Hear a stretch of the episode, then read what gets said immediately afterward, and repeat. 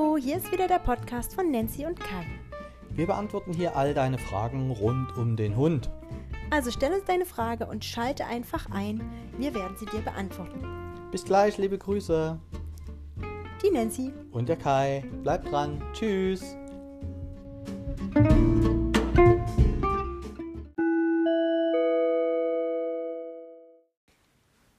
Der Boris fragt uns heute.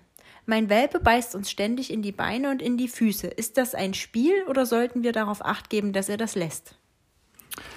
Ja, hallo Boris, das ist natürlich eine gute Frage. Aus meiner Sicht äh, kommt es darauf an, wie lange der Hund das schon tut. Hunde, gerade Welpen, ergründen ja ihre Umwelt auch mit dem Fang, also mit der Hundeschnauze. Ne?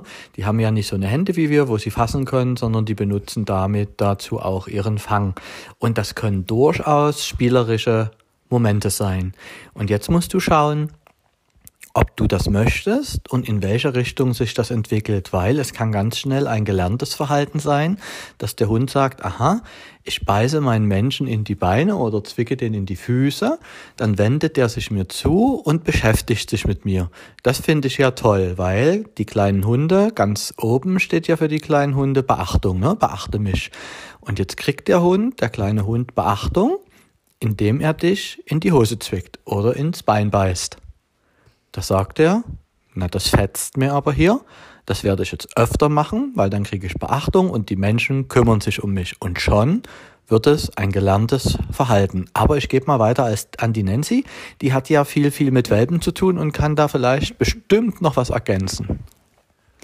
Also hier würde ich nochmal einen Unterschied machen, auch zwischen den Hütehundrassen und anderen Rassen. Bei Hütehunden kann das durchaus sein, dass das auch ein einschränkendes Verhalten ist. Das heißt, dein kleiner Hütehund, Australian Shepherd zum Beispiel, möchte gern, dass du hier stehen bleibst oder dass du dich in eine andere Richtung bewegst, je nachdem, wie intensiv er das tut.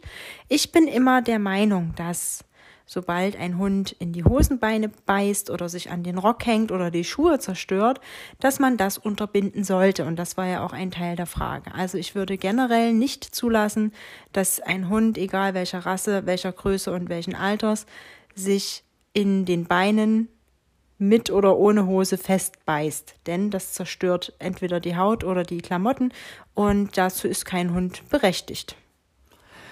Genau, da würde ich mitgehen, Nancy, das sehe ich genauso. Und auch bei den größeren Hunden dann, wenn es jetzt nicht mehr nur um den Welpen geht, sondern vielleicht hören ja auch Hundefreunde zu, die ein ähnliches, eine ähnliche Aufgabenstellung zu lösen haben und der Hund ist älter, ist es so, dass es durchaus dann ein reglementierendes und einschränkendes Verhalten sein kann. Und wie die Nancy gesagt hat, das findet man sehr oft bei den Hütehunderassen, weil die sind ja jahrelang dazu selektiert worden, genau dieses Verhalten zu zeigen. Und das ist denen angeboren und das haben die tief in sich drin und leben das dann natürlich aus. Bei allen Hunden würde ich mitgehen bei der Nancy, dass man, dass du als Hundefreund, als Hundehalter, äh, dir immer klar wirst, möchte ich das oder möchte ich das nicht. Und wir vertreten immer den Weg, dass das eigentlich bei uns so ein Verhalten ist, was wir nicht sehen möchten. Und deshalb würden wir es unterbrechen und stören.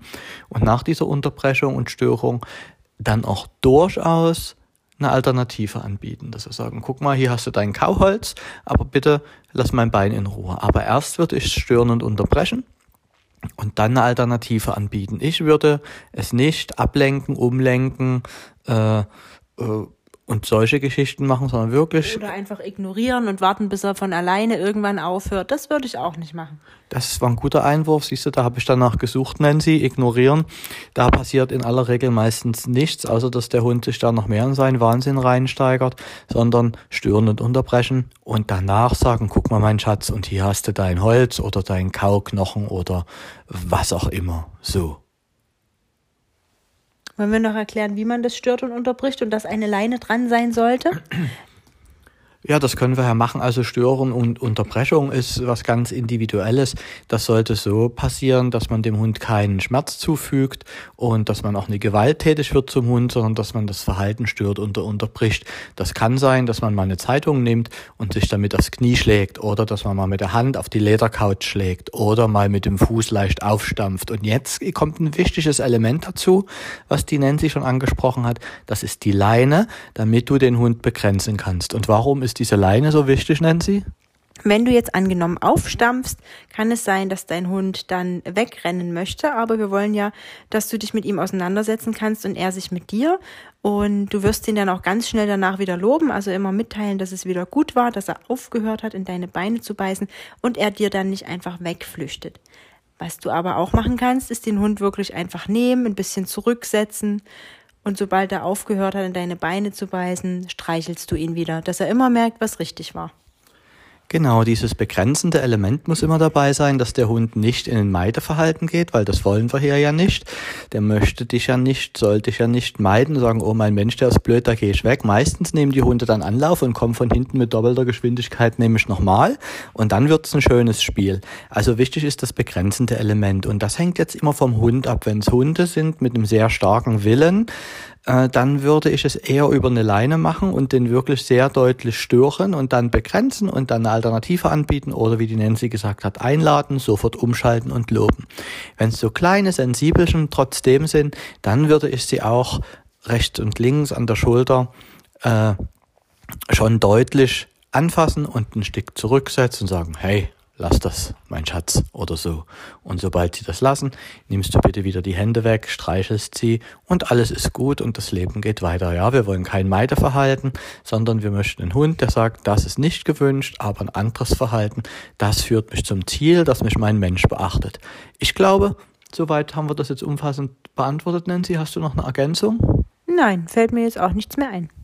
Lieber Boris, danke für deine Frage. Dann wünschen wir dir viel Freude mit deinem in der Hose hängenden Hund oder eben dann auch bald jetzt nicht mehr. Und alle anderen Hundefreunde, wenn du eine Frage hast, bitte send es uns einfach. Die Nancy ist hier immer für die Fragenauswahl zuständig.